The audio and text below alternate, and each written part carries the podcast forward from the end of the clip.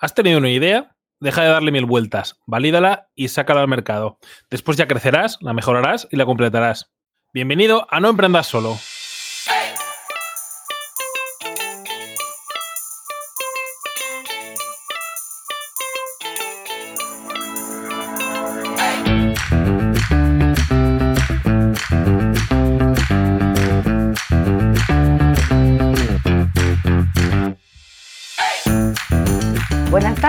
Chicos, bienvenidos todos. Yo creo que por la voz, muchos de vosotros ya sabéis a quién tenemos aquí de invitado.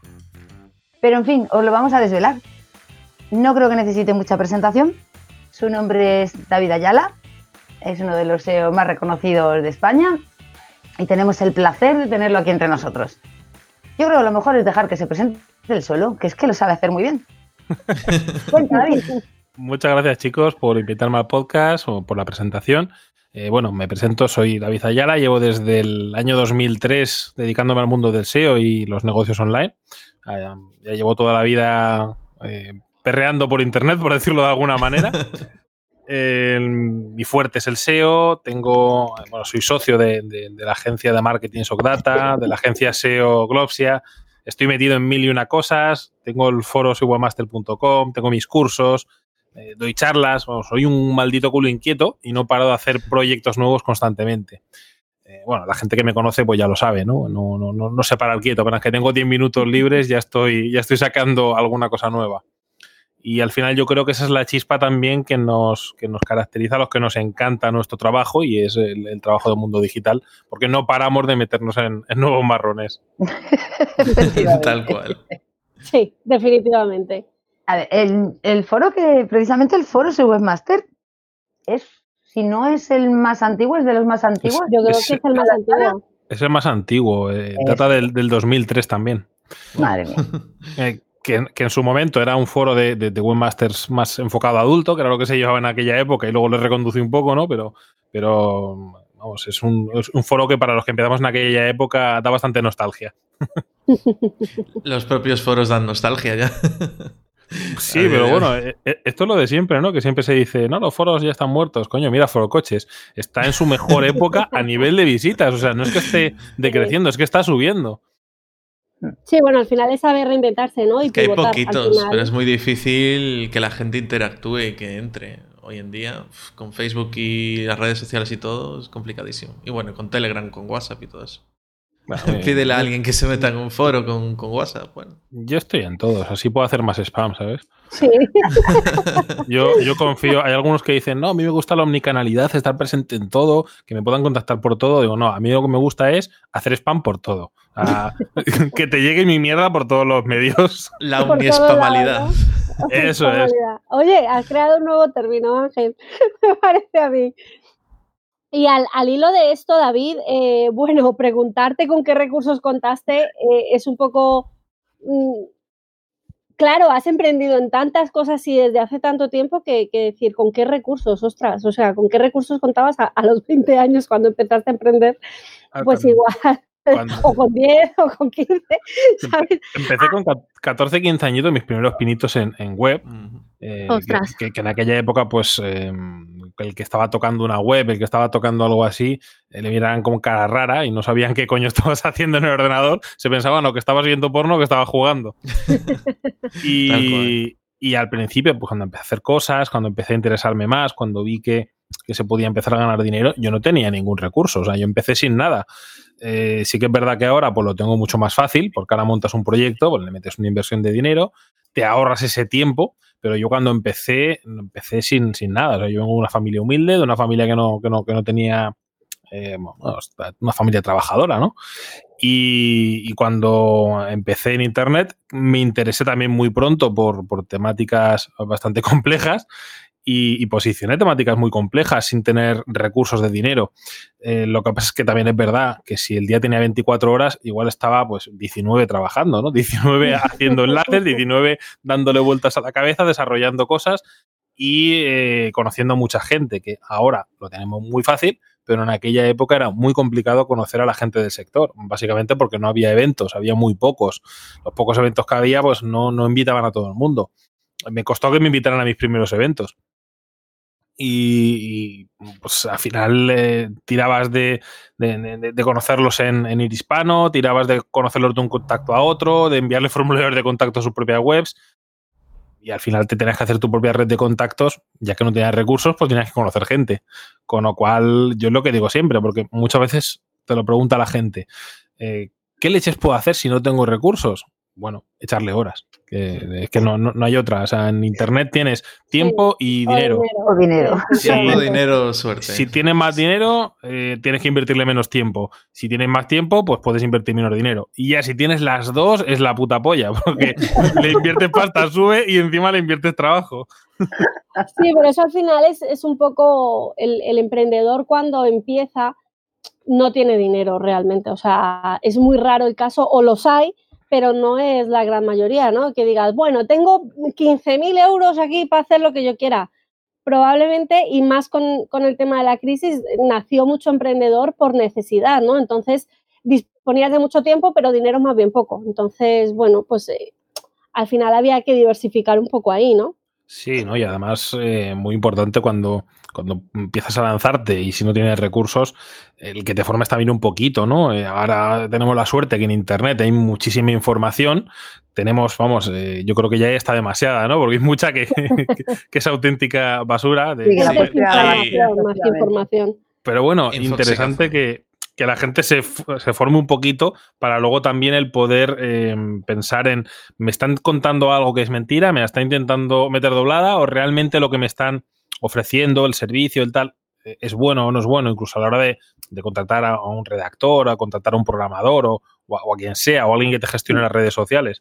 Porque al final hay tantísima gente ofreciendo que algunos son muy buenos, pero otros eh, carece, carece de calidad.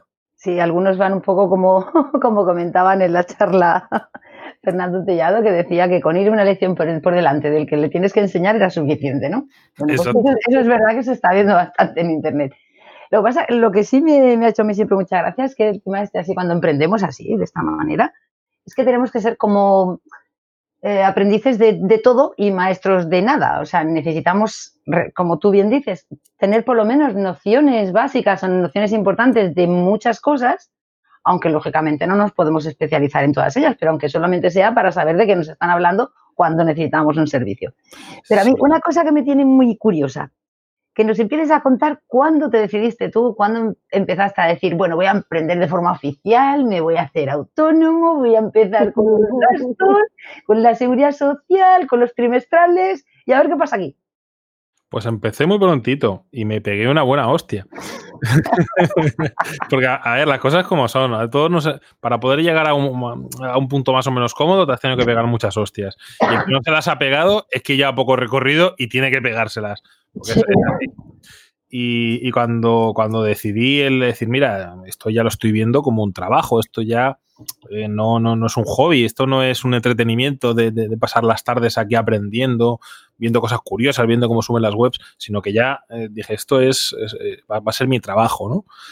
cuando, lo, cuando lo vi así me di de alta, pues evidentemente yo no tenía ni maldita idea de temas legales, de, de, trimestrales, no tenía absolutamente idea de nada tuve que coger una gestoría, lo típico que coges una gestoría que, que, te hace bien las cosas pero no te explica nada, tienes que ir detrás de ellos, para mí fue una auténtica locura. Yo no sabía ni hacer una factura. Y, algo tan básico como eso, ¿no? Que, dices, hacer una factura, pero en aquella época para mí se me hacía cuesta arriba cuando me explicaban el tema de IRPF y el IVA. Digo, a ver, digo, a mí explicármelo para tontos, por favor, y darme una plantilla, no me hagáis pensar. Y, plantilla. y se la gestoría me pasó una plantilla directamente. A mí es que en aquella época no me pasaron nada, como si lo supiera. Y digo, pero vamos a ver, si, es que se me está haciendo esto. O sea, no, no, es que.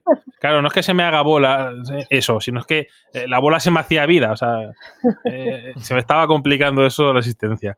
Y tarifa plana no había, claro. Eh, no, ahí pagabas directamente todo, todo entero. Los 300 euros y venga. Exacto, y luego pues también yo me lancé, empezaban a ir bien las cosas, me pegué una pequeña hostia, eh, porque cuando te crees que eres el rey del mundo es cuando, es cuando te da la hostia más grande. Y, claro, yo tenía pues ciertos gastos a nivel servidores, que tenía webs que ya tenían cierto tráfico, el pago de autónomos, el pago de la gestoría, el pago de tal, de cual, y, ahí me di cuenta que, ya no era tan juego, ¿no? Que había que ponerse las pilas y, que era algo serio. Me vino muy bien, ¿no? Darme esa hostia en aquel momento, pues jovencito, yo un poco ingenuo, me eché las manos a la cabeza, pero luego con, el paso del tiempo pues te vas dando cuenta. así te curtes, ves cómo son las cosas y, luego aprendes para, para las siguientes veces. Con lo cual, ahora viéndolo con perspectiva, contento, ¿no? En aquel momento, pues cagándome en todo. Sí, Básicamente. Pero es verdad, ¿eh? que al final los batacazos es de lo que más aprendemos. Aprendemos mucho más cuando nos van las cosas mal, se nos tuercen y metemos la pata hasta el fondo, que cuando las cosas nos va saliendo todo bien. Yo creo sí. que Bueno, de las dos cosas también. Aparte al final lo, bueno que tiene darte, darte ciertas hostias y dártelas pronto es que son hostias que seguramente te darías igualmente. Con lo cual, cuando antes las pases, antes aprendas de ellas, antes ya digamos tienes ese camino avanzado para, seguir avanzando y, no tener que dártela pues dentro de 20 años. Yo prefiero darme las hostias ya y, y si tengo que hacer algo mal, hacerlo ya, tener que hacerlo dentro de unos años. Ahí está, que luego ya estás vacunado. Eso es. Pues sí, la verdad que sí. Ostras, y emprender sin tarifa plana. Yo cuando emprendí, o sea, fue hace tres años y, había tarifa plana. Entonces, bueno, más o menos decías tú, bueno, me pongo ahora, pago 50 euros durante seis meses. Después de un año paso a 12, pero bueno. Y bueno, si, si había algún problema, dices tú me doy de baja y ya está. Pero ostras, 300 euros ya lo tienes que tener bastante claro. Y claro. Sí, lo, que pasa es que yo tampoco he conocido otra cosa, digamos, ¿no? Porque yo no he trabajado, no he trabajado otra. Yo no he trabajado otra cosa. Entonces, eh, sí que es verdad que yo en su momento, pues eh, lo típico, ¿no? En aquella época no, no, se estiraba como ahora el, que digas, me voy a dedicar a marketing digital, ¿no? Si es que en aquella época yo creo que no se llamaba ni marketing digital. es que ni no, no, se oía marketing eh, digital, nada. Marketing Decías publicidad y como mucho, y pensar en publicidad y encima digital era como hablar eh. de extraterrestres, ¿vale? Exacto, y en aquella época pues todo el mundo se emperraba en, no, tienes que estudiar una carrera, tienes que no sé qué. Y a día de hoy. Y, yo, al final pues dije, pues nada, pues voy a estudiar una carrera pues, pues por estudiarla, ¿no? Que estuve dos o tres años, o, no me acuerdo cuánto estuve, que al final la dejé porque, porque dije, vamos a ver, digo, si yo estoy aquí estudiando esta carrera y... Para darte exacto, para darme el gusto, digo, me la estoy sacando porque no para de insistir todo el mundo y, no me gusta, no voy a trabajar de esto, va a ser para tener un cuadro ahí colgado que ni lo voy a colgar y cogí y dije, toma por culo, lo dejo. O, sea, dejé aquella carrera eh, y, seguí trabajando y dije, a tomar, ya, esta es la decisión final. Me, me, aprendo un poquito de programación, que eso sí que, sí que me apunté a un, a un, módulo superior de, de, programación por gusto, por, por, decir, mira, quiero aprender lo que es la web por dentro. Mm que fueron dos años que, no fui a clase realmente, o sea, lo, saqué, fui, iba a los exámenes solamente, que tenía que trabajar. este es el podcast de dar ejemplo, ¿no? ¿Y, qué, estabas estudiando, por curiosidad? Eh, era programación de aplicaciones informáticas, se llamaba el, el, ah, FP aquel. Yo estuve en ingeniería informática y lo dejé también. me parecía una pérdida de tiempo brutal también. Yo, lo que estudié, lo que era, ah, es que era al principio lo que quería estudiar era una ingeniería eléctrica. Y luego cuando lo, que fue eso lo que dejé, que dije. Ah". Y, es que tengo una vida muy rara, tengo elecciones muy raras, espontáneas y, es lo que hay, toma decisiones así. Bueno, ¿qué le vas a contar a una que estudia topografía, por ejemplo? Ojo, que, mis elecciones han sido extrañas, ¿eh? porque yo quería estudiar veterinaria. Ostras. Pero no, pero no me daba mucha diferencia. ¿eh? Espérate, que yo empecé biología y luego me cambié al derecho. O sea, ayer somos fantásticos. Se ve que lo teníamos clarísimo. Yo cambié a administración de empresas, pero no lo acabé. Me salió chollo, empecé a trabajar por fuera y, trabajar de autónomo y dije yo, bueno, pues ya, ya la acabaré. Y ahí queda, está ahí. Sí, sí, no, a ver, yo estaba muy perdido porque, a ver, yo en aquella época, jovencito, que sí, que ganaba dinero, que me hice autónomo, que tal, pero todo el mundo, tienes que estudiar eso, que esto, esto es para un tiempo y esto no, no, dura toda la vida, que no sé qué. Eh, luego, pues, indecisiones también, ¿no? Porque terminas eh, bachiller, que, prácticamente no estás preparado para saber qué leches quieres hacer. Sí, básicamente. Sí, sí, que yo en, aquella época estaba preparado para beber y salir, o sea, para nada más. Eh. Ahora ya no, eh, doy fe, ahora ya no. No, no, ahora ya, ahora ya estoy hecho polvos. Algún día, el día siguiente. Ya no está vana, David, ya no está Es como se ríe Cruz, la, la, que aguanta, la cabrona, la energía que tiene. Bueno, es que a, lo, a los que no, no sabéis, estamos grabando esto justo después de una WordCamp en Zaragoza que tuvimos el placer de desvirtualizarnos con Cruz y de compartir un ratito con David y de la energía de la amiga, ¿sabes? que nos dejó tirados a todos. Pero bueno, al, al, hilo de esto, David. Ay, las malas lenguas. Tiene más experiencia ya. al, hilo, de esto, eh, a mí hay algo que además lo estuvimos hablando mientras estábamos en, tomando unas cañas tranquilamente, em, el tema de precios. O sea, tú cómo decidiste decir, vale, yo tengo que establecer un precio, mi precio va a ser esto. ¿Qué estrategia usaste para decir, bueno, pues tengo que cobrar algo por mis servicios y va a ser X dinero? ¿Cómo decidiste tú, eh, cómo llegaste a ese punto? Bueno, al final eh, esto lo veo un proceso, porque no es lo mismo los precios que pides cuando empiezas que cuando llevas un tiempo. Exacto. Por dos motivos. El primero, porque al principio tienes más necesidad, porque evidentemente tienes que cubrir unos gastos, tienes que poner un precio más bajo para coger clientes mucho más rápido. Y en segundo lugar, porque ya llega un momento en el que tienes más conocimiento, puedes llegar a cosas más avanzadas y aparte tienes la agenda mucho más llena. Exacto. Por lo tanto, si te quieren contratar a ti como, como persona, eh, porque exclusivamente quieren trabajar contigo, eh, evidentemente el precio ya va subiendo. Entonces, mm, yo lo digo siempre, no, no hay que desesperarse a la hora de, pedir unos precios, otros, porque al final esto es un proceso. Aunque al principio pidas poquito porque tienes que pagar tu autónomo, tienes que pagar personales, etcétera, pues evidentemente tienes que cubrir. Luego ya tendrás tiempo para ir subiendo los precios. Mm, si trabajas bien, al final, al final se nota, porque que sí, que nos damos mucha promoción por internet, pero los humanos seguimos funcionando mucho por el boca a boca.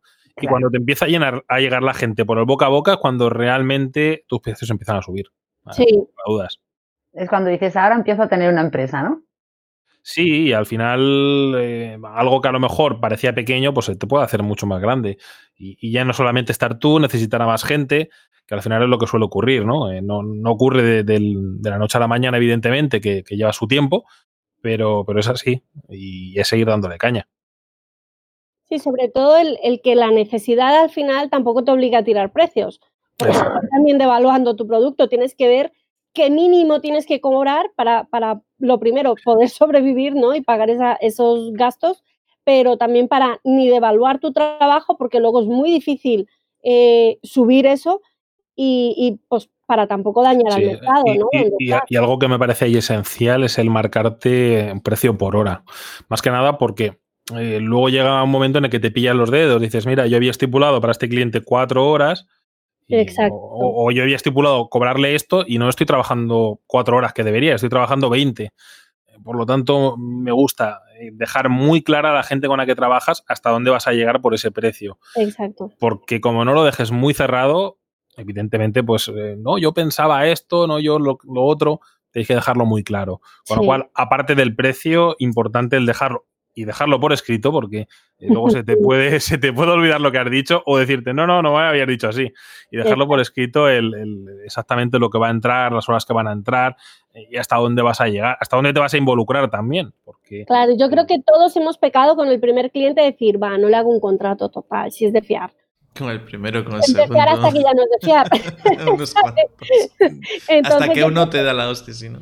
Exacto, hasta que no te la pegas no aprendes. Es que yo creo que todos hemos pasado por el, el cliente moroso, el cliente con el que te llevas muy bien, pero que pasado un tiempo empieza a retardar el pago, a retardar hasta que deja de pagarte. Entonces yo creo que lo que dices tú al final de déjalo todo por escrito.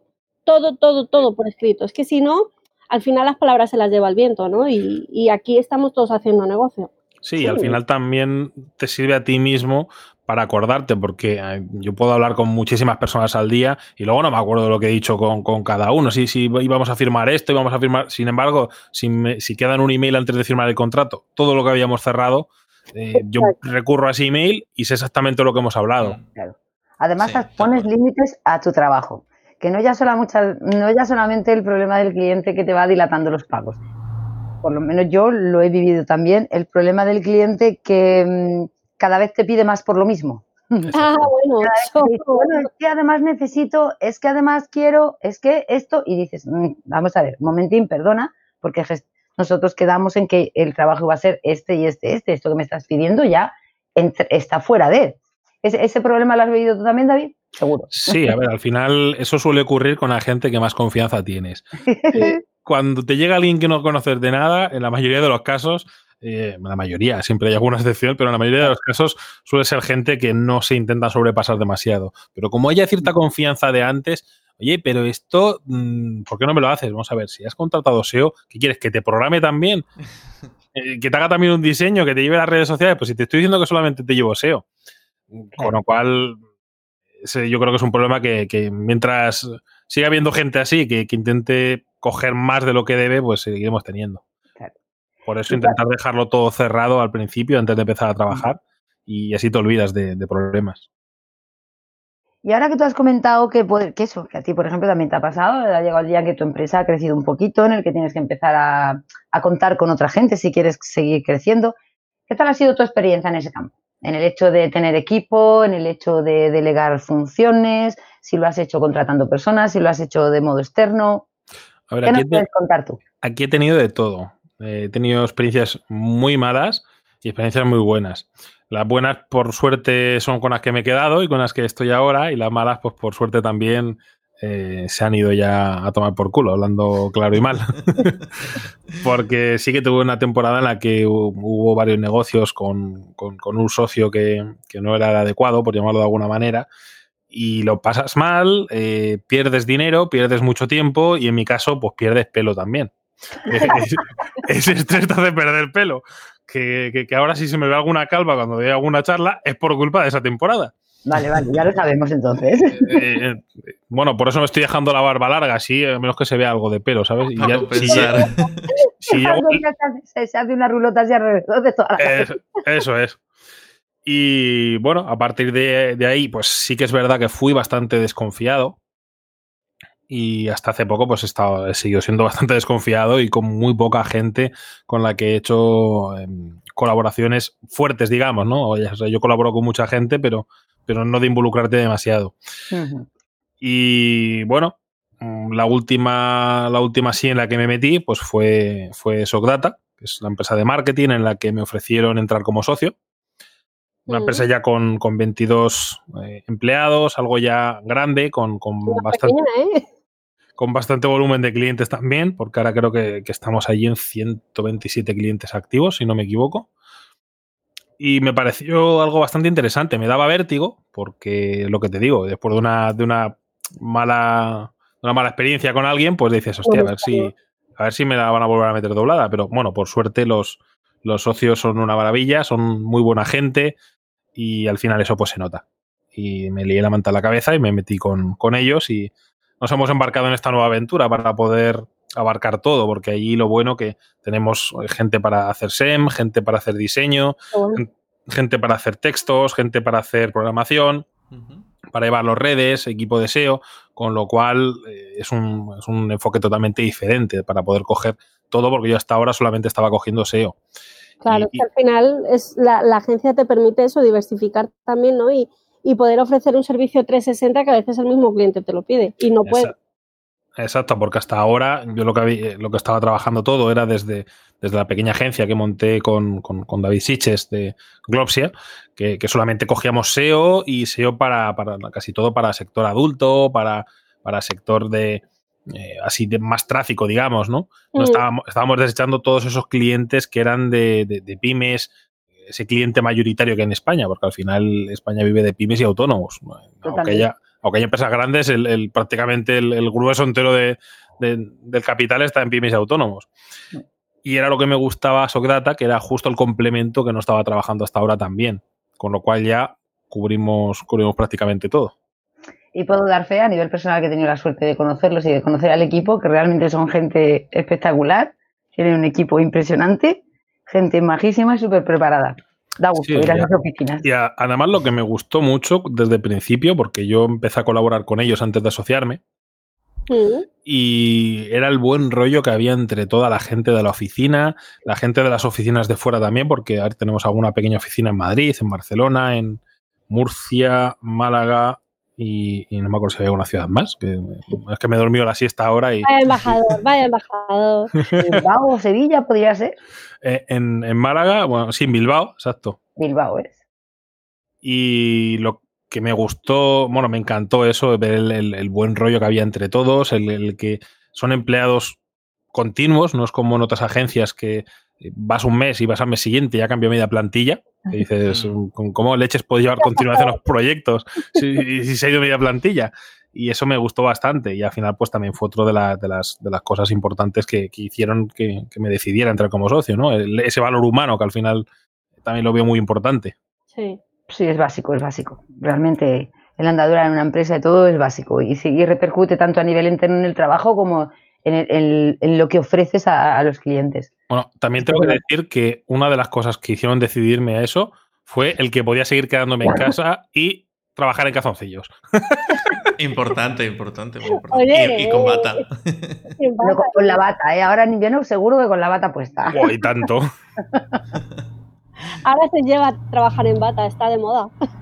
Sí, sí. y en verano en calzoncillos, maravilloso. Para no pasar mucho calor. Pero bueno.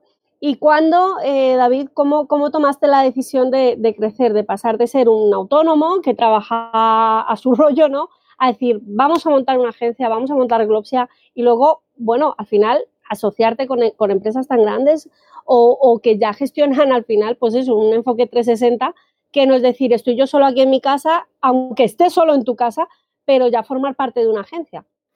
Pues al final fue por, mm, casualidades un poco, ¿no? Y por, echarme la manta a la cabeza, que a mí me va mucho eso de, decir que no a algo y luego de repente echarme la manta a la cabeza y, liarme. Eh, yo antes de Glopsia, pues prácticamente no había llevado, había llevado alguna cosilla de clientes, pero bueno, muy poca y lo poco que había llevado, pues también muchas veces era por, por experimentación. Y me refiero a experimentación no de cara a SEO, sino más de cara a penalizaciones. Más coger clientes de web penalizadas, webs hechas polvo, para, para probar y conseguir sacarlos del, pozo. Porque como yo en su momento me pegué una buena hostia en Google, eh, dije, tengo que aprender y la mejor manera de aprender es coger muchos casos diferentes. Exacto. De webs rotas por una cosa, por otra, por tal, y al final, pues ver esa casuística tan amplia que hay, que hay en, el SEO. Y no quería yo realmente montar agencia ni, ni coger clientes porque me, da, me daba pereza. Eh, ya te, pues yo ya ganaba pasta con mis proyectos, con las cosas que me metía y me daba pereza, pero eh, pues un día hablándolo pensé, digo, a ver cuántos clientes estoy rechazando, estoy diciendo que no y están llegando uno tras otro y es pasta que estoy dejando pasar ahí por la puerta, ¿no? Y al final, pues, pues me decidí a montar, a montar Glopsia por eso, por, por empezar a coger esos clientes grandes que, que nos llegaban. Y la decisión que tomé ahí en Glopsia fue esa, solamente coger, como éramos un equipo pequeño, cuatro personas, eh, dije, tenemos que coger proyectos grandes que merezcan la pena. Si cogemos proyectos pequeños, pues mm, para eso me, quedo con lo que ya estoy haciendo. Y cogíamos proyectos solo de, sector adulto, eh, proyectos de muy alto tráfico, proyectos que realmente son muy rentables para el cliente, por lo tanto el presupuesto que, te da también es mucho más alto. Sí, claro. Y luego, pues el paso a, SOCData, pues fue, fue eso, fue que también podía mantener eh, Glopsy aparte con, mis clientes de adultos sin, sin, alterarlo. Eh, SOCData enfocarlo más a, pymes, a empresas, a ese, a ese rango de clientes que yo no, no había tocado eh, en Glopsia y que sí que podíamos coger por tener un equipo, porque al final las pymes generalmente quieren un servicio todo en uno. Yo los clientes que trabajaba antes eh, bueno, y que sigo trabajando, de adulto, de, alto tráfico, normalmente suelen tener ya un equipo de desarrollo, un equipo de diseño, alguna persona que le lleva ya redes sociales, porque evidentemente ganan más pasta, pues pueden permitirse el contratar diferentes e incluso internos. En, las pymes pues es muy diferente. En general quieren un servicio todo en uno, que le lleves el, el SEM, el SEO, el diseño, la web, que les, les, busques hosting, que les hagas todo, les hagas todo el trabajo porque no tienen idea del, mundo digital, ni tienen tiempo ni ganas de aprenderlo muchos. Por lo tanto, para eso sí que hacía falta tener una infraestructura como la que tenía SOCData, de, personal y ya todo montado funcionando. Y parecían, perdón, igual seguías. Sí, no, que al final con lo cual esa fue un poquito la, otro de los motivos, ¿no? Por los que me gustó. Yo te quería preguntar que para ti a nivel personal, eh, supone también algún tipo de reto el hecho de abrir tu campo profesional a sectores que tú, bueno, aunque los conocieses o aunque tal, no, no los habías trabajado tanto. Sí, a ver, al final a mí me gustó también como reto, porque la mayor parte de cosas que me meto me gusta meterme pues como, como, un reto. Cuando nos metemos ahora con proyectos o, o, alguien me ofrece entrar en algún proyecto o lanzar un proyecto nuevo, suelen ser proyectos muy ambiciosos que no todos eh, llevan a buen puerto, evidentemente, porque cuando vas a proyectos grandes eh, te puede ir muy bien o darte una buena hostia. Pero bueno, a mí me gusta porque ya proyectos pequeños has tocado muchísimos, proyectos medianos muchos, grandes has tocado alguno, entonces ahora ya que te, te, embarcas en alguno es para que sea un proyecto grande y que te suponga un reto a, a medio y largo plazo. Que digas, es algo que puede crecer, puede seguir creciendo y se puede hacer la bola mucho más grande, por decirlo de alguna manera, ¿no? Y, y, eso data pues era, era, otro de esos retos, ¿no? El, el, algo que ya es grande, hacerlo aún mucho más grande. Y en eso estamos, estamos dándole caña, algunos cambios, pero manteniendo la, la esencia del, de, del equipo, que, que, es lo que, lo que hace que sea, que haya tan buen rollo entre todos. Yo lo poquito que pude hablar con Brian, además, me quedé alucinada porque creo que tenéis, tenéis algo muy bueno ahí, ¿sabes? Entre manos. Creo que, aparte de que es lo que hablabas tú de la calidad humana, eh, alguien que no te conoce de nada, que, que, vale, sí, yo conocí a Cruz, conocí a David, pero, pero me sentí súper integrada y, y, yo creo que eso forma parte de la calidad humana de la persona y eso se tiene que transmitir también en el, en el centro de trabajo, ¿no? Sí, te, ya te digo que eso se transmite tanto a nivel eh, personal trabajando como a nivel también clientes, porque hay otra de las cosas que me gustó es el, el trato que hay a los clientes, es un trato muy claro, muy sincero, eh, si algo se puede hacer, se dice que se puede hacer. Si no se puede hacer, no se le vende la moto. Que al final eso. Por, eso, por eso es por lo que hay tan pocas bajas de clientes en, en Sogdata, que es lo que también me sorprendió. Cuando me, cuando me dijeron de entrar como socio, me enseñaron los números, la, la, la gente que al fin y al cabo, con una empresa grande, hay muchas bajas a final de año de, de, de, de clientes. Pues en Sogdata prácticamente no había. Y, y, yo me quedé alucinado. Dije, a ver, esto me están enseñando malos números, me están quedando conmigo o, o qué es. O, o, La contabilidad. y al final, pues te das cuenta que realmente eh, no es que sea magia, no es que sea nada raro, sino que dicen las cosas claras como son y, y no te venden la moto. Qué bueno. ¿Puedo hacerte, aprovechando que estás aquí, y al hilo de lo que tú has contado antes, una pequeña pregunta de SEO? Sí. porque me llama mucho la atención cuando decías, es que yo, pues cogí, me especialicé en coger webs rotas, penalizadas, destrozadas y experimentar e intentar sacarlas adelante. Y mi curiosidad es, ¿tú, ¿tú piensas que todas las webs en esa situación tienen posibilidad de, invirtiendo más tiempo, dinero, lo que sea, poder salir adelante o se dan casos en los que sea totalmente imposible levantar una web? A ver, hay casos en los que es mucho más complejo, pero es posible. Todo depende del tipo de penalización y de la liada que hayan hecho. Eh, por norma general, la mayoría pues, se pueden sacar, se, suelen, se pueden solventar. Hay otras que realmente son una putada, se han estado haciendo alguna auténtica burradas. Pero claro, también hay que tener en cuenta que depende de con quién estés trabajando. Si es alguna marca muy importante, ha estado trabajando su marca durante años en, en medios, en televisión, en periódicos, haciendo un montón de campañas, tampoco puede cambiar de marca, con lo cual no te queda otra más que conseguir recuperar esa web porque no hay opción de cambiar de marca. Si, si es algo más tipo nichos o, o webs pequeñitas, webs que, que, realmente no importa la marca tanto o no tiene una marca tan consolidada, pues no hay problema. Pero lo dicho, al final prácticamente todas se puede solucionar. Más o menos tiempo, pero se puede solucionar. Se puede solucionar, eso está bien. Cuéntanos ahora de tu experiencia de formador. Uf, pues como formador tengo dos caras que decir, ¿no? Porque, a ver, hay una cara que me encanta, porque a mí me encanta la, formación, las charlas, porque al final te das cuenta que aportas algo útil a la gente, en mayor o menor medida, evidentemente, porque habrá gente que, que, va a ver una charla o que va a ver una formación tuya y que ya sabe X cosas que cuentas, otra gente que no tiene ni idea y, y le es todo útil. Eh, es complicado a veces ese nivel de, de, dejo el nivel muy alto o lo dejo muy bajo para, para llegar a todo el mundo, llegar a la mayor parte posible. Pero bueno, salvando eso, la verdad es que es, para mí personalmente me gusta mucho. Es, es muy reconfortante el, el, que luego alguien venga dentro de un año y te diga, mira, eh, estoy trabajando en una agencia o me he montado una agencia o me he montado mis proyectos y me funcionan y fuiste mi primer profesor y me ha pasado alguna vez. Y al final pues eso te gusta, ¿no? O incluso algún alumno que ahora eh, está de CEO en una agencia, está encima dando charlas, está con, con proyectos eh, suyos y dices, bueno, no es toda, toda la culpa mía, ¿no? Que, de que esté ahí, evidentemente. porque, porque se lo ha currado, pero bueno, al menos igual mm, fue el inicio, esa chispa de, que le diera más interés, pues igual fue, fue al empezar a ver todo este tipo de cosas, ¿no? Entonces, pues te hace ilusión. Eh, otra cara que tiene de pega las formaciones, que muchas veces las formaciones meten eh, temarios que a lo mejor no deberían, ¿no? Y, por eso he dejado también de dar, de dar clases en según qué sitios. Porque te dicen, no, tienes que hablar de esto. Eso, vamos a ver. Si yo te estoy diciendo que mi fuerte es este otro, en SEO, aprovechate de mí y que yo te dé eso. No cojas y me quieras dar esto porque quieres vender un segundo curso de tal y lo, lo quieres enlazar. Entonces, pues bueno, en la formación pues también tiene esa parte fea que, que hablando claro, pues a mí no me gusta nada. Y, por eso, pues también es por lo que hice mi, curso online, eh, Training Rosa, por, por, hacerlo como a mí me gusta, como a mí me da la gana y enseñando lo que, lo que yo he hecho en, mi trayectoria, ¿no? Lo, lo, que yo he vivido y no lo que me dicen que tengo que decir. Y en las charlas lo mismo. Si voy a un evento, me tienen que dejar que diga lo que yo realmente pienso y lo que, lo que yo realmente creo. O sea, que a mí me digan esto no lo puedes decir o evidentemente, no vas a decir según qué cosas, no según qué burradas, estás en público. Pero me refiero en cuanto al, contenido, que te dejen decir lo que quieras, que te den libertad, porque es que si no, ¿para qué te llevan? ¿Para eso que lleven un robot o, que pongan un vídeo de, la charla?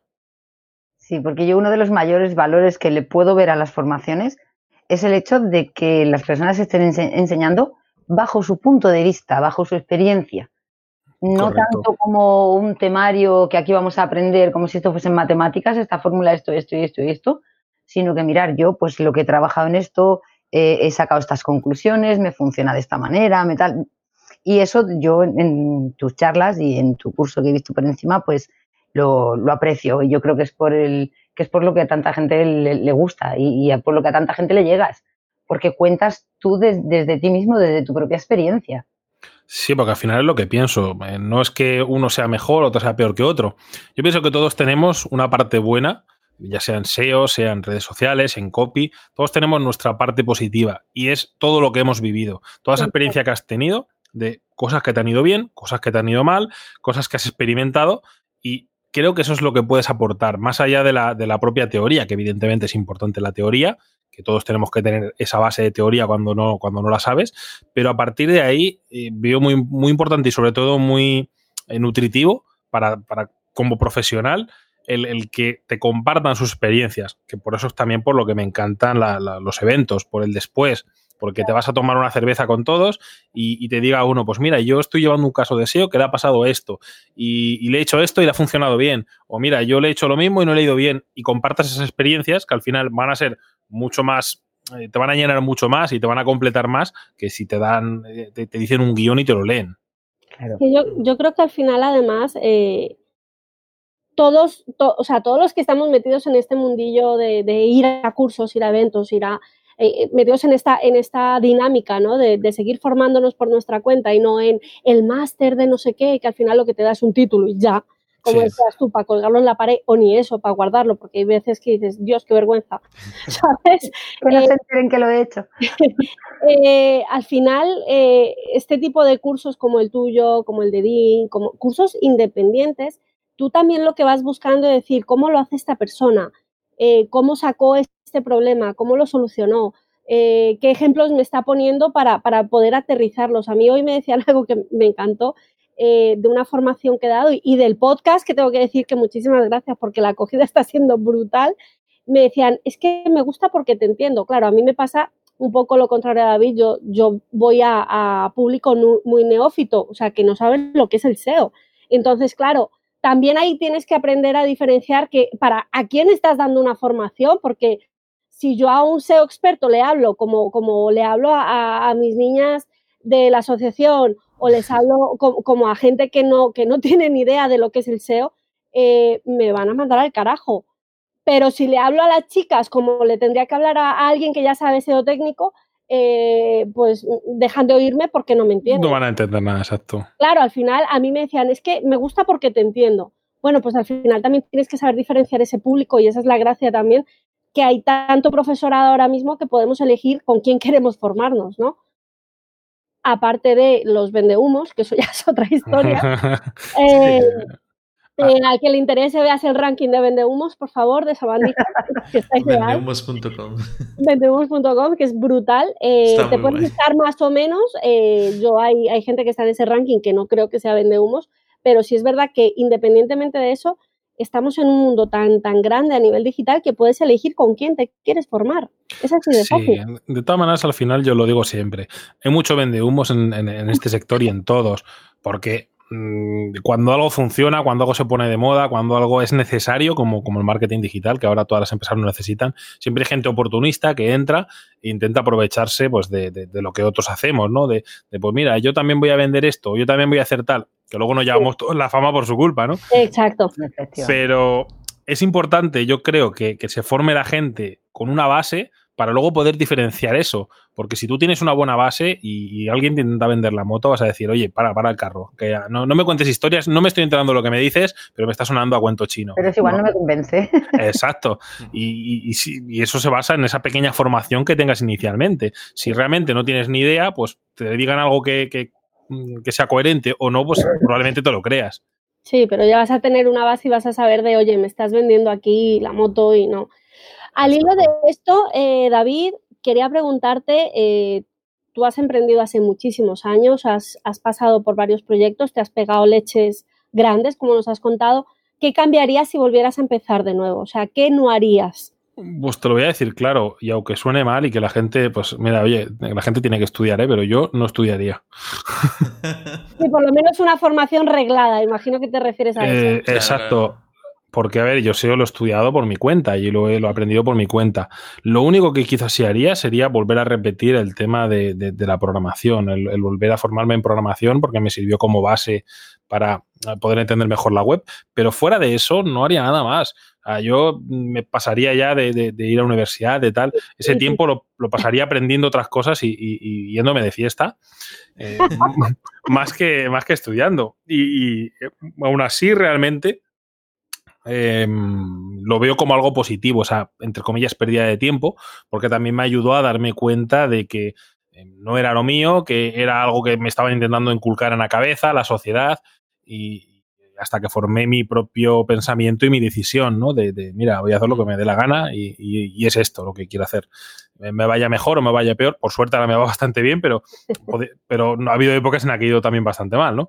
Pero eh, lo dicho, eh, cada uno tiene que tomar su camino, su elección y que no elijan por nadie, porque aún a día de hoy, a pesar de que, de que el marketing es algo más asentado, eh, sigue diciéndome gente, oye, es que en casa no entienden el por qué me quiero dedicar a esto. o incluso conocidos que, me dicen, estoy trabajando en una empresa de SEO, me están pagando 1.500 euros y mi familia me dice que cuándo que cuando me voy a hacer unas oposiciones eh, eh, o cuándo me voy a buscar trabajo. Pero vamos a ver, me parece surrealista, ¿no? Que, Totalmente. Que, dices, a ver, que a lo mejor te pueden decir tu familia porque no, no son de emprender, no emprendas porque te puede ir mal, pues lo puedo entender más o menos, ¿no? Que, que no lo compartas otro tema, pero lo puedo más o menos entender. Pero que te digan, oye, búscate un trabajo de verdad, coño, pues si estás en una agencia, que es que si te están ofreciendo encima que trabajes desde casa online, pues, joder, sin salir de casa. Sí, pero el concepto todavía no se entiende. O sea, la gente se cree que cuando trabajas desde casa eh, estás Mm, todo el día aquí pululando, ¿no? O sea, que no, que, no estás, estás, en Facebook. Claro. Y realmente el que trabaja está trabajando 8 horas, 12 o 16, porque muchas veces los emprendedores que trabajamos desde casa trabajamos más que si tuviéramos un horario fijo. Sí. La diferencia está que trabajamos en lo que nos da la gana. Sí, y aparte yo lo digo, cuando, porque muchas veces me, preguntan o, alumnos de, mi curso Training Rosa o de otros sitios donde doy clase como, como Team Platino, tal, te dicen, oye, em, quiero ganar dinero en Internet. ¿Me recomiendas qué puedo hacer? Digo, a ver, ya empezamos mal. Ah, tienes que empezar por decirme si te gusta y el qué te gusta, porque le vas a tener que echar un huevo de horas y si, solamente, y si solamente quieres sacar dinero, eh, vas a dejarlo antes de que lo ganes, porque vas a tener que comer mucha mierda antes de, empezar a ganar dinero. Claro. Eh, que a lo mejor te da un pepinazo de suerte y tal, pero no suele ser lo común. Pero eso no es lo habitual, eso es la, la, excepción que confirma la regla. El problema está en eso, en que como desde tantos sitios se ha vendido de pon tu web en automático, tú mientras duermes vas a ganar dinero, perdona, o sea, hay que ser un poquito realistas, hay que poner los pies en el suelo y ah, como decían aquí hace muchísimos años, nadie da duros a pesetas leche, nadie te va a regalar el dinero. El dinero no cae solo, tienes que trabajártelo. Entonces, yo creo que ese es el gran problema que hemos tenido aquí, ¿no? Que, a todos nos ha venido súper bien creer que vamos a ganar dinero en tres meses. ¿Perdona? Sí. Tres meses. No, te lo estarían enseñando, vamos a ver. Unos céntimos lo, puedes ganar en tres meses. acabado el paro. es que se habría acabado el paro en todos los países si eso fuera así. Un paraíso fiscal. Vamos. Sí, además es que eso siempre lo, Todas estas cosas me hacen mucha gracia. Y siempre lo digo, si, si, si es que si se ganara dinero tan fácil, eh, nadie intentaría aprenderlo. Todo lo ganaríamos, nadie se quejaría, todos estaríamos felices. Y no es así. Eh, todo el mundo tenemos que lucharlo. Y, que puedes a lo mejor luego llegar a un momento en el que tienes una infraestructura más o menos montada, en la que haces poco, sí. Pues igual que, el dueño de Zara o el dueño de tal, que, que ahora pues evidentemente no hacen gran cosa. Pero hasta que llegas a ese punto, todo lo que te tienes que comer eh, eso no está escrito. Eso lleva muchos años de esfuerzo y de trabajo detrás, está clarísimo. Exacto. Y es como cuando decías, vale, tú empiezas y dices, vale, empiezo y ya he dado un pepinazo, no te preocupes, tranquilo, que en seis meses lo que te vas a dar es otro batacazo impresionante, porque, claro, es que parece que hablamos aquí y, en Internet precisamente que, dependemos de muchas cosas que son tan volubles y que no manejamos nosotros, que dices, ay, ya está, ya lo tengo. No, no, espérate, espérate. y ahora mismo estás dando estás teniendo suerte, estás dando un pepinazo, pero es que mañana, mañana caes al fondo del abismo. Además, un sector muy. ya está, ya, no está. Sí, además, un sector muy cambiante que eso también es otra de las clásicas preguntas que me hace mucha gente, ¿no? Que te dicen, eh, oye, pero es que esto es un coñazo, ¿no? Porque tienes que estar constantemente aprendiendo de SEO y formándote. Y yo se lo digo siempre. A ver, dos cosas. Primero, eso no se lo cuestionas a un médico. Un médico constantemente tiene que estar formándose porque sale una nueva operación, sale un nuevo medicamento, sale una nueva cirugía, ahora operan con una máquina, con no sé qué. O sea, y nadie le cuestiona el que tiene que estar formándose constantemente. Mm. Y punto segundo, es parte del encanto de esto.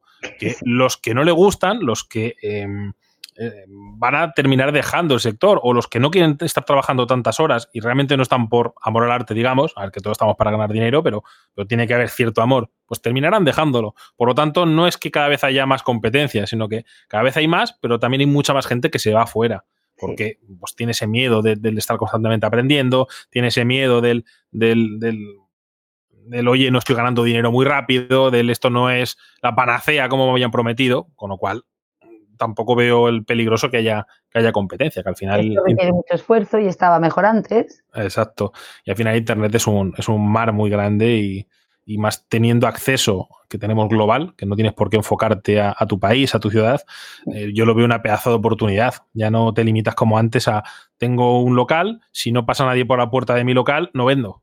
Efectivamente. Y me toca, me toca gastar un pastón en publicidad, en tal.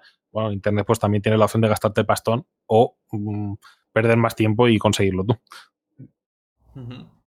¿Y qué consejos le darías a la gente que está empezando? Porque tú tienes mucha experiencia, entonces seguro que le puedes dar, decir, bueno, ya a lo largo de la entrevista ya has dicho varias cositas que yo creo que se han quedado, ¿no?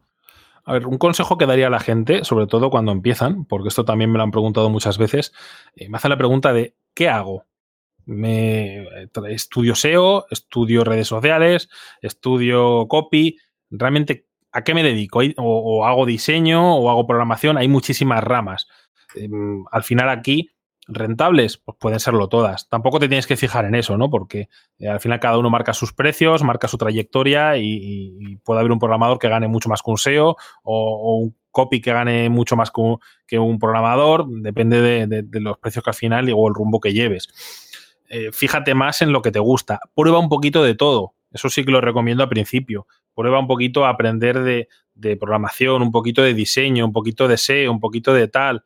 Eh, aprende un poquito de todas esas cosas. ¿Por qué? Porque así luego vas a poder decir, mira, esto lo odio, no quiero estar toda mi vida haciendo eso, o esto más o menos me gusta, esto me encanta, porque al final mm, también creo que es de lo que se trata, de que el trabajo va a ser para toda tu vida, o debería, o, es la, intención, ¿no? Que sea para toda tu vida, y si vas a estar todo el tiempo eh, trabajando lo mismo, pues mejor que lo hagas a gusto y en algo que te gusta. Vale, me parece súper interesante todo, David. Y ya para ir cerrando el programa, eh, hay una pregunta que tenemos por costumbre hacer a los entrevistados y que algunos los hemos dejado un poco pillados, que es, si cerraras hoy, ¿qué se perdería el mundo? Pues mira, se, se perdería ver el mundo de color de rosa, ver mis stickers, ver mis fotos, ver mis GIFs, se perdería con más grande de internet. Ole, ole, ole. Ovación, ovación, porque es que Claro, los que, a lo mejor no pertenezcáis a un poquito a la comunidad que David tiene, tiene creada, por ejemplo, en Telegram, todos los que estamos aquí en la entrevista, así que estamos ahí. Y bueno, es que yo muchas veces se lo digo porque él llega los viernes y ya empieza con sus stickers. Y estamos en el viernes y digo, a ver, ¿estás bien? ¿te pasa algo? ¿Por qué no está el sticker? Y si no está el sticker es que yo no siento que empieza el fin de semana. yo pongo el sticker ya en el momento más o menos que abro la botella de vino. sí, a veces me entro, entro por algún grupo y veo los stickers y yo... Yo, creo que ya todos estamos esperando los stickers del la, la, reacción, eh, digo yo, Si solo están los stickers en, el grupo de Soy Webmaster, es que ha abierto una botella. Si ha abierto dos, igual están por todos los grupos. Sí, sí, no, yo por el de, bueno, el de Webmaster estoy de casualidad, no sé cómo. Pero es, pero, pero, vi tus stickers por varios lados, o sea, te veo por todos lados. es que es tremendo, pero además es eso, es eso de decir, a ver, que hasta que no vea los stickers mi mente no entiende que ya se ha acabado la semana y empieza el fin de semana, ¿sabes? es que es el fin de semana patrocinado por David Ayala. Efectivamente, es una tradición ya, una tradición. pues la verdad que nos perderíamos mucho, ¿eh? Yo lo tengo muy claro. Sí, la verdad que sí. Y ahora, momento spam de valor. Eh, ¿Dónde te podemos encontrar? ¿Tus redes, tu web? Bueno, ya has dicho la mitad por el camino, pero seguro que tienes. Sí, eso es spam subliminal, ¿no? Como el típico anuncio que estás viendo ahí la película y de repente parpadea. Pa, pa, pa. En, line, en line CTA. los, que, los que empezamos o los que empezáis, ¿eh? escuchar luego bien esa entrevista e ir marcando ese tipo de spam subliminal, porque eso lo da la experiencia. eso lo dan los años de experiencia. Y Cada vez que escuchéis, un chupito. Eso es. Al final acabáis borrachos. Pues podéis encontrarme en Twitter en arroba soy en, Instagram David Ayala Gil, en LinkedIn, en todas las redes sociales, porque estoy en prácticamente todas. En mi blog personal, davidayala.com, que ahí voy publicando a lo mejor una vez cada semana, cada dos semanas o tres semanas cuando, cuando tengo tiempo. Y cuando tengo algo interesante que contar, si no tengo nada interesante que contar, pues no, no, escribo. El, el, canal de Telegram también podéis buscarlo, es soywebmaster.com. Y, bueno, si, queréis cualquier pregunta, cualquier duda, cualquier cosa, podéis, podéis contactarme o, podéis preguntarme cualquier proyecto, ya, ya, sabéis, no hay, no hay, problema. Y si queréis formación de SEO, pues tengo trainingrosa.com, dos cursos, uno de SEO general, otro de SEO local, y he creado un cupón exclusivo para, este, para este podcast, que es oh. TR50, de 50 euros de descuento, y es exclusivo creado solamente para hoy. TR50. muchas gracias, sí, señor. Bueno. Genial, pues muchísimas gracias. Y luego pasan los, enlaces. Eso es. que lo ponemos todo en, las notas del programa y ponemos ahí el listado, ¿vale? Así, grandecito. Si queréis saber qué marca de vino es mejor, cuál es la que toma David, le preguntamos. Eso, ya en privado. Eso, eso, lo ponemos en el grupo de Telegram un viernes. Tiene que ser una bebida rosa, eso sí, por favor. Si no hay bebida rosa, no mola. Qué bueno estaba el tequila rosa. Eh, eso, iba a decir, digo, es que hace un año estaba el tequila rosa, que ahora lo estamos perdiendo, ¿eh? Tenemos que recuperarlo. Tendré que salir a comprar. Bueno, David, de verdad muchísimas gracias. Creo que fuera de bromas, eh, lo que se aporta en esta entrevista no, no, es poca cosa. Creo que de aquí la gente que lo escuche puede sacar muchísima información útil. Eh, me parece a mí que, toda la gente que está empezando tiene muchas cositas que ir apuntando. Mm, yo sé de alguno que ya ha cogido papel y boli, lo sé de buena tinta. y, bueno, muchísimas gracias por aceptarnos la invitación al podcast. Y bueno, te seguiremos viendo por redes y alguna vez por Zaragoza y por Madrid si vienes. Pues gracias a vosotros por la invitación y, como siempre, pues un placer compartir con vosotros un, un rato. Yo poco más de lo que ha dicho Sofía te puedo decir tú ya lo sabes, sabes que te quiero mucho y, bueno, y sabes que tenemos una quedada muy prontito, así que que gracias, que, gracias porque tener a alguien como tú aquí en el podcast para nosotros es verdaderamente importante y porque sabemos que, que eres un gran SEO, pero que también eres una grandísima persona y que estás siempre dispuesto a echar una mano a toda la gente que se te acerca. Muchas gracias, Cruz. hasta luego. Hasta luego. Venga, pues chicos, adiós, nos vemos la siguiente semana en No Emprendas Solo. Abajo dejamos todos los enlaces para que os unáis a nuestro grupo de Telegram, al grupo de Elen y, y, también toda la información de la entrevista de David para que lo podáis contactar y podáis seguirlo en redes. Muchos besos, nos vemos en el siguiente podcast. Hasta luego. Adiós.